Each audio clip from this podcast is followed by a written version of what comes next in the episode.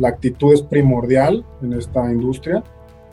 El conocimiento se aprende, pero la, la actitud, esa, con esa hay que llevarla siempre, ¿no? También hay que ser autosuficientes, ¿no? Como decía alguna persona con la que trabajé, un gran líder con el que trabajé, que hay que ser autosuficientes en mística profesional, ¿no? Para poder, este, para poder llevar y sobrellevar todo el tipo de proyectos, ¿no? Para o sea, nosotros mismos motivarnos al final. Mi nombre es Andrés Torres y tengo que advertirte algo. Estás a punto de escuchar los casos de éxito de los gigantes de la construcción. Líderes de esta industria que tenemos tres características en común. Número uno, muchísima hambre para acceder a más y a mejores proyectos. Número dos, los gigantes nos juntamos con otros gigantes. Y número tres, una visión de ciudades de primer mundo en América Latina. Así que si no tienes una mentalidad lo suficientemente grande, este no es el canal para ti. Pero si tus sueños no tienen límites, te damos la bienvenida a la comunidad número uno de constructores hispanohablantes. Los gigantes de la construcción.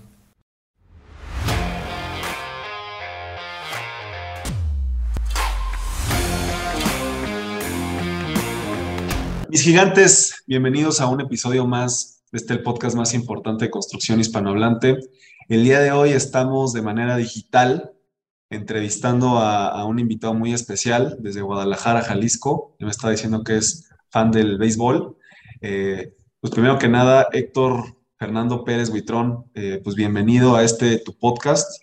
Eh, sé que eres gerente corporativo de proyectos en el Hospital Puerta de Hierro, pero me gustaría, Héctor, que, nos dieras 30 segundos de, quién es Héctor, para quien no te conoce.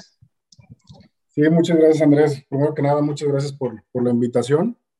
pues mi nombre, como bien lo mencionas, es Héctor Fernando Pérez Huitrón, soy ingeniero civil, egresado de la Universidad del Valle de México, campus Zapopan, y básicamente especializado en, todo el tema de infraestructura hospitalaria, ¿no?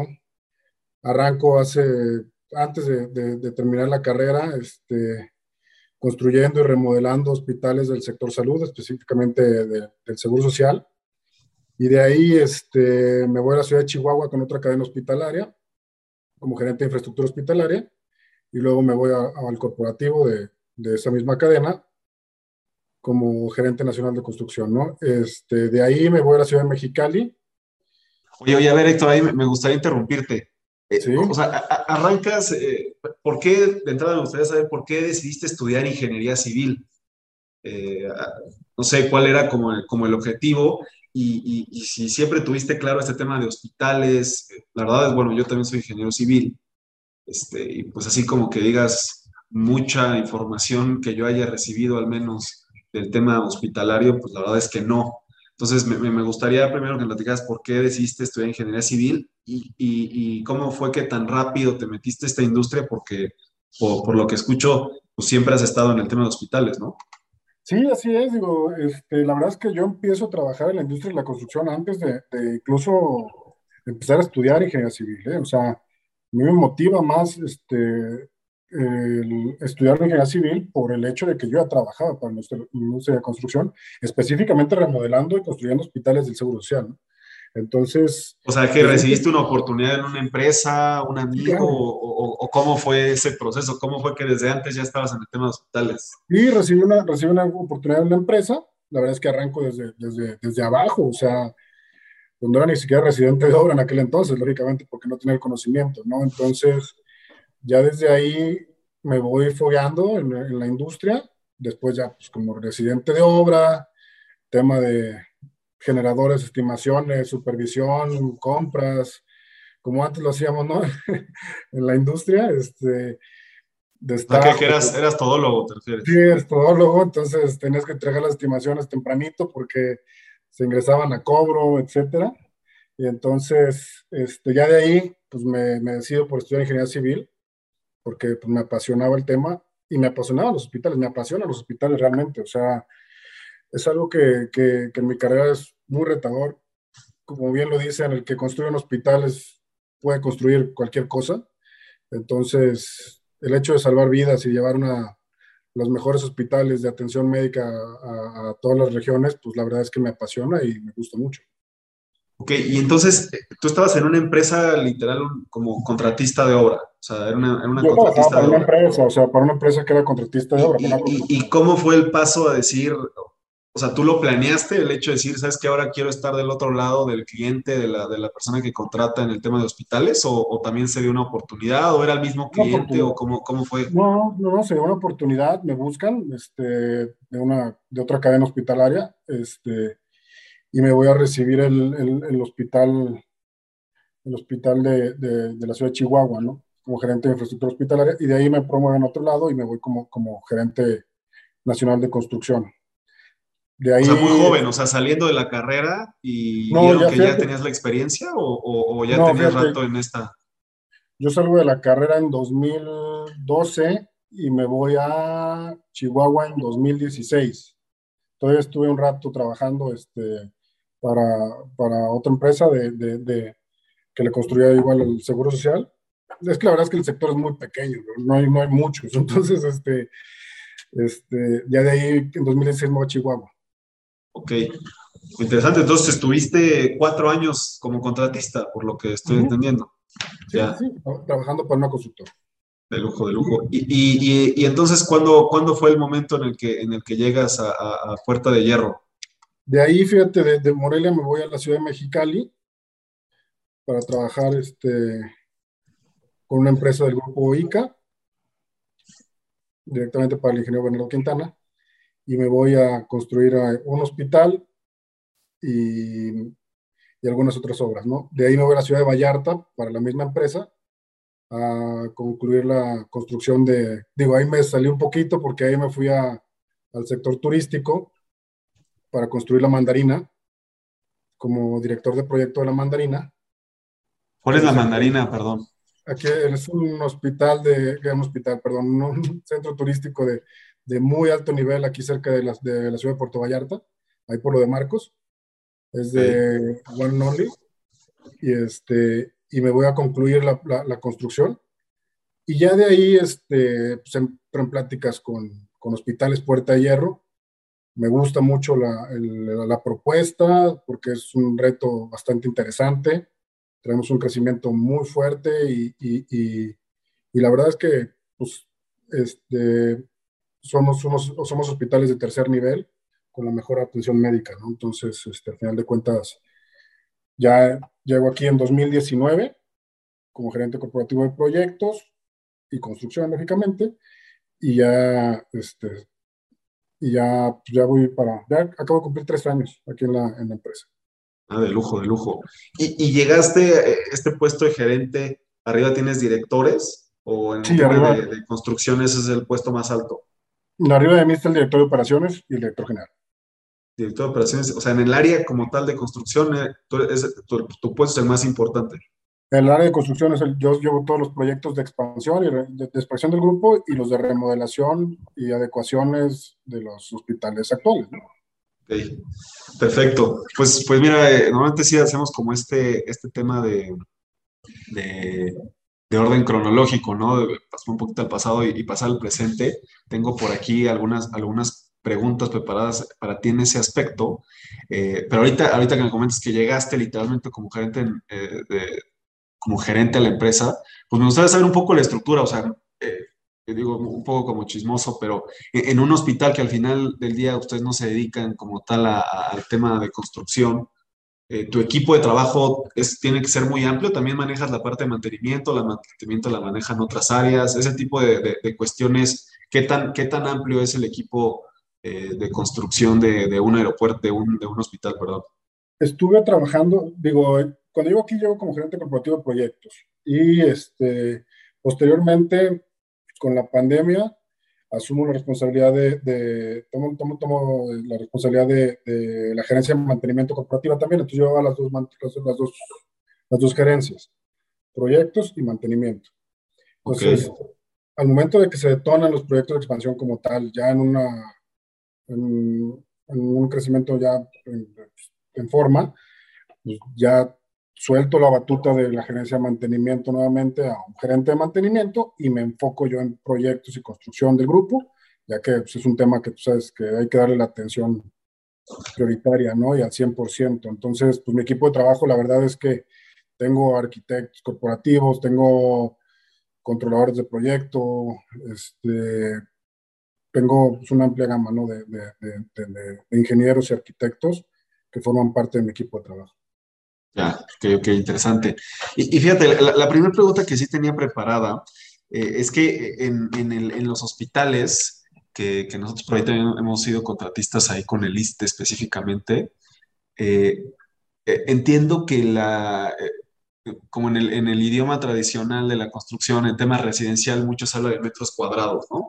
¿Cuántos metros cuadrados tienes disponibles para vender? Inclusive también en la parte comercial, ¿no? ¿Cuántos metros cuadrados tienes para rentar? En la parte de hoteles he escuchado mucho la, eh, el concepto de llaves, aunque nosotros no hemos hecho mucho tema de hoteles, pero te manejan cuántas llaves tiene el, el proyecto.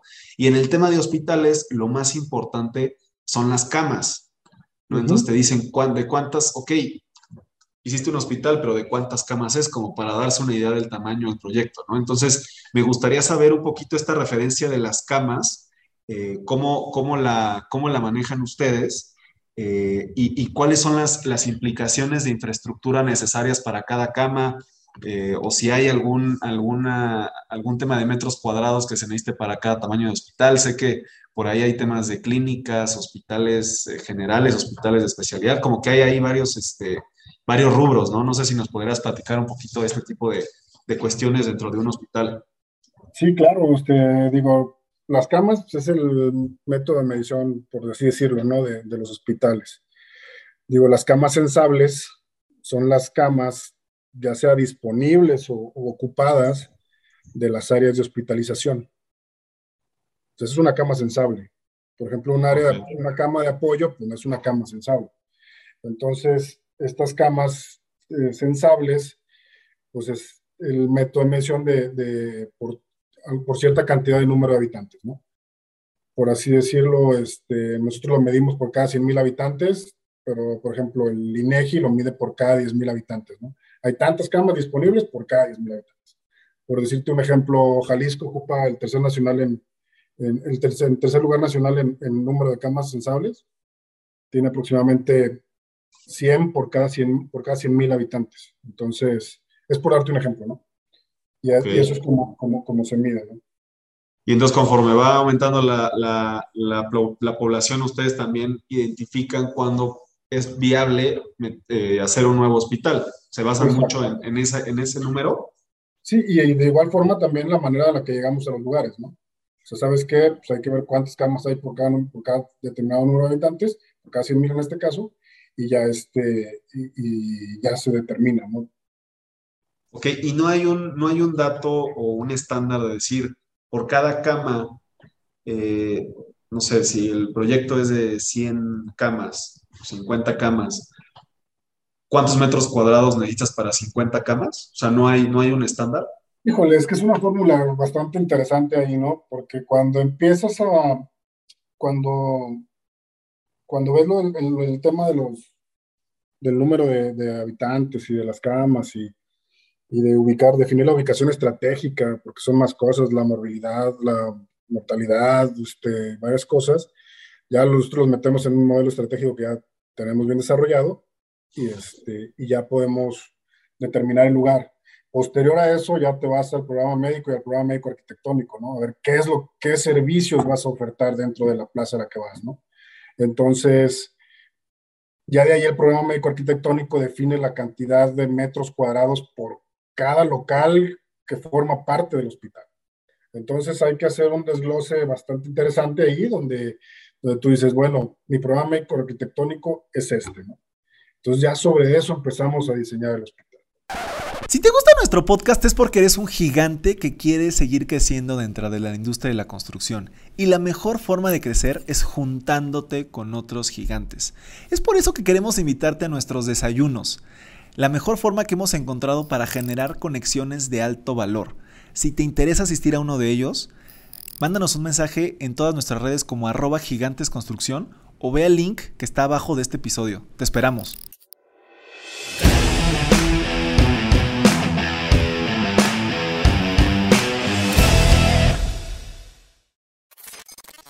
Ok, ese programa médico arquitectónico, eh, digo, no sé si voy a, preguntar una tontería, pero ¿lo tiene que hacer un arquitecto o lo hace como tal el, el, el, área tuya de construcción del hospital o alguien más, más, más conocedor del área de, construcción, perdón, del hospital, o, o si subcontratan eso o cómo lo manejan?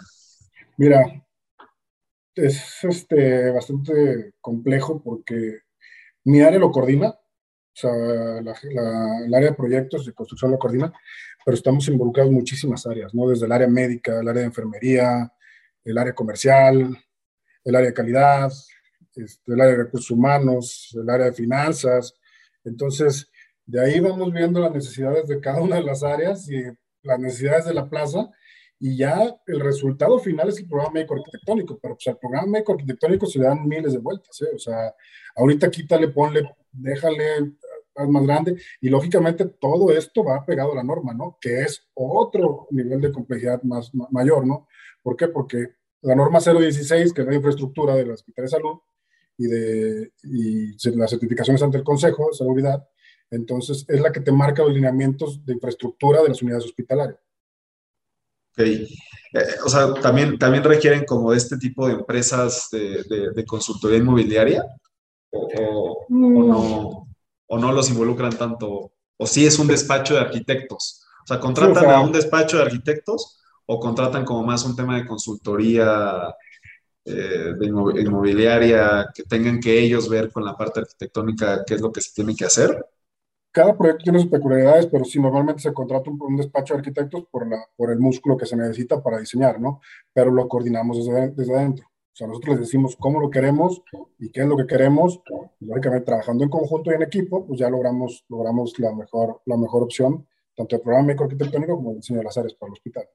Ya, ok. O sea, entonces, eh, podría decirse que en un hospital previo al diseño arquitectónico se necesita hacer este programa médico arquitectónico. Estoy en lo correcto. Así es. o sea, no es como en un proyecto de un, bueno, por así decirlo, un proyecto tradicional comercial o, residencial en el que llegue el arquitecto y pues ya tiene el terreno, ya sabe cuántos metros cuadrados, cuántos pisos puede hacer y se pone a diseñar. Aquí hay un proceso previo de autorización para, y tiene que ser el mismo, obviamente es el mismo despacho el que hace el, el, este, este programa y el que termina diseñando. Sí, digo. O pueden ser diferentes. No, de la mano con nosotros, ¿no? Al final de cuentas, este, nosotros ya tenemos definidos nuestros modelos estratégicos para poder, este, para poder que nos arroja nuestro programa arquitectónico estándar, como quien dice, y ya de ahí lo vamos moviendo, ¿no? ¿Por qué? Porque tiene que ir tropicalizado a cada una de las, de las, de las, de las regiones a las que vamos. ¿no? Ok, interesante. Y, y, de ese, pero, ese programa arquitectónico, el proyecto como tal, o la parte ya de, de construcción, de, de, un, de un hospital, ¿qué sería como lo más complejo que, que, te encuentras?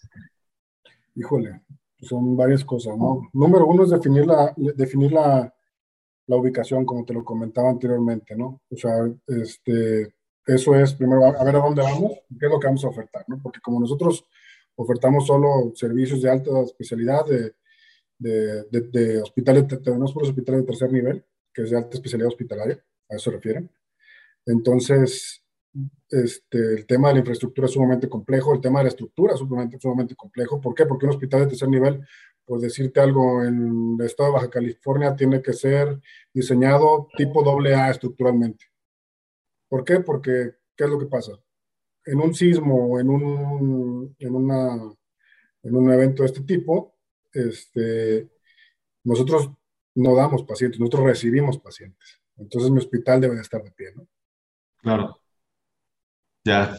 Y, y, y, por, ejemplo, en el, en el, tema de, ya como tal, de la parte de construcción, eh, teniendo que a lo mejor eso es lo más difícil en la parte de proyecto, pero en la parte de construcción, eh, ¿qué, qué, qué, es lo más difícil que tiene que, eh, temas de suministros, no sé, me, acuerdo, nosotros estuvimos en, en tema de hospitales, con el ISTE, los temas de, la, de, las guías mecánicas, ¿no? Si no respetas la guía mecánica del quirófano, es un problemón, ¿no? Bueno, todo, todo el tema de, de higiene, eh, el hecho de, tener que poner este, eh, pues, eh, piso vinílico, ¿no? O sea, para, para, para, para, que se pueda limpiar bien, inclusive también los muros con pastes que se pueda lavar, gases, gases medicinales, que podría ser como la, algo que no te encuentras obviamente en ningún otro tipo de proyectos y inclusive Eh, me acuerdo que en el Hospital Tacuba, aquí en Ciudad de México, tuvimos que meter un sistema eh, como hidroneumático para enviar medicinas, ¿no? De un lugar al otro del hospital. Eh, ¿Cómo? Correo neumático. Ándale. No, no sé tú de estos procesos o, cuáles son los que más se complican al contratista o, durante el proceso de la obra, lo que puede generar más tardanza o, más retrabajos, no sé qué, qué es lo que qué, qué, es lo que tú ves que es más complejo ahí. Pues como tú bien lo mencionas, ¿no? Un hospital es de alta especialidad de infraestructura también, ¿no? O sea, el tema estructural es una parte, el tema de norma, el apego a la norma es, yo creo que es lo, lo, lo, fundamental en el tema hospitalario, ¿no? Como tú bien lo mencionas, el quirófano, pues que sea, esté aislado, que tenga su piso conductivo, ¿para qué? Para que el médico se pueda liberar de la estática cuando, cuando entra a hacer una, una cirugía, el tema de las curvas sanitarias, los muros este, con recubrimiento vinílico para poder, para, para la, asepsia, gases medicinales, pues los gases medicinales son tubería tipo L, soldada con plata, este, y probada con nitrógeno para no tener ningún problema, previamente lavada. Eh, mm, el tema de enfermo-enfermera, del, del nurse call, todas las instalaciones especiales, eh, el sistema Hawks, por ejemplo, del piso de, los neonatos, donde se bloquean todos los accesos en caso de algún siniestro. Eh, pues básicamente todas las instalaciones y toda la infraestructura en el hospital tiene su nivel alto de complejidad. El tema de la energía eléctrica, tableros de aislamiento, etcétera, etcétera. También corrígeme, hay como un, un, que llama como el pasillo blanco, ¿no? Eh, hay dos pasillos. Dentro de los quirófanos hay dos, según la norma, lleva dos pasillos, ¿no? Circulación gris y circulación blanca. Y, más, más, o menos para darnos una idea, ¿cuál, ¿cuál sería la diferencia entre esos dos pasillos? Circulación gris es por donde entra el paciente y circulación blanca es por donde entra el médico y todo lo limpio. Pero en, en, en, infraestructura, vaya, ¿es igual? O sea, los dos, los dos pisos, los dos, este, los dos tipos de pasillos son iguales o cuál sería la diferencia? ahí lo, ahí lo retador es la distribución conforme el apego a la norma. Sí, o sea, es, más bien un tema de arquitectura más que de más, más constructivo, ¿no? O sea, por dónde entra el por dónde entra el, el, doctor que se tiene que lavar las manos, tiene que tener ahí su área como de lockers, etcétera, para después entrar y el, y el paciente, pues más bien es, es como la puerta principal, ¿no? Entra por la recuperación y sale por la recuperación y sale por el transfer. Entonces, el tema es de distribución, pero sí, el tema, todo eso de la normativa, este, por ejemplo, la selle, pues, tiene que tener acceso por el pasillo gris para el mantenimiento, ¿no? Y a las autoclaves. Y pues entrega por el pasillo blanco. Entonces, sí es un tema de distribuciones bastante interesante y creo que es algo de las, una de las partes más complejas del diseño de un hospital, ¿no? El apego a la norma. ¿Y, y en ese apego a la norma ustedes manejan supervisiones externas? o ustedes son, los, son supervisiones eh, internas de Puerta de Hierro? Muchas veces hacemos supervisiones externas y muchas veces hacemos supervisiones internas. Tenemos la verdad es que un mix de, todo. O sea, normalmente en el día a día lo supervisamos nosotros, nuestro equipo, y, y ya cuando mejor es una obra más compleja o donde vamos a intervenir más gente, pues sí se contrata una, una gerencia, ¿no? Pero, pero sí tenemos un mix de, las dos supervisiones. Ya, ok, ok. Eh, la, tercera pregunta en el tema de presente. Eh, hoy, que cada vez se está utilizando más, más tecnología en la medicina, que, por ejemplo yo que me, tuve la ruptura de meniscos y, te hacen eh, pues esta operación ya con, dos pincitas en la rodilla, perdón, tres pincitas en la rodilla, ya todo casi casi robótico, sales caminando, etcétera. pues obviamente eso también afecta como la infraestructura del aeropuerto, del hospital. ¿Qué, ¿Qué tanto ¿Qué tanto impacta en la construcción de los nuevos hospitales eh, todo el tema tecnológico de medicina que, imagino que viene? No, pues, tú lo mencionas, los equipos médicos este, están en constante evolución, ¿no?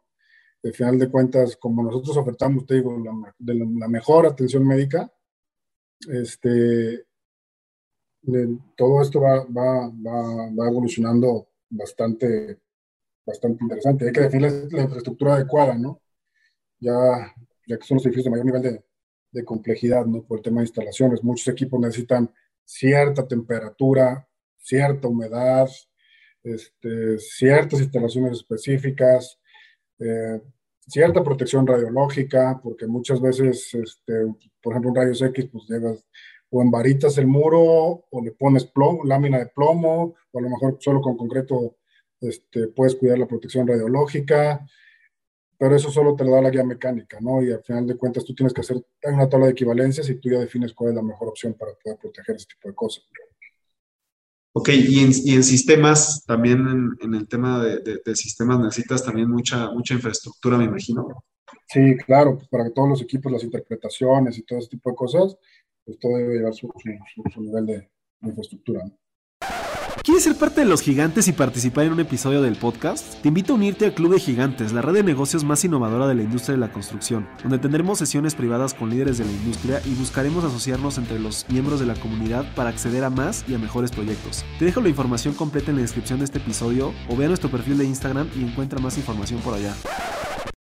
Ya.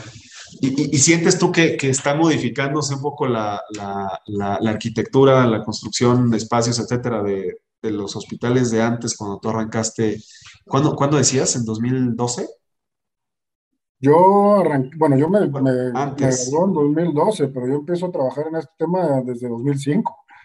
De, de 2005 a hoy, 2022, ¿qué, ¿qué tipo de sistemas constructivos ves diferentes en los hospitales? que tenga o no, a lo mejor que tenga o que no tenga que ver con, con temas de tecnología?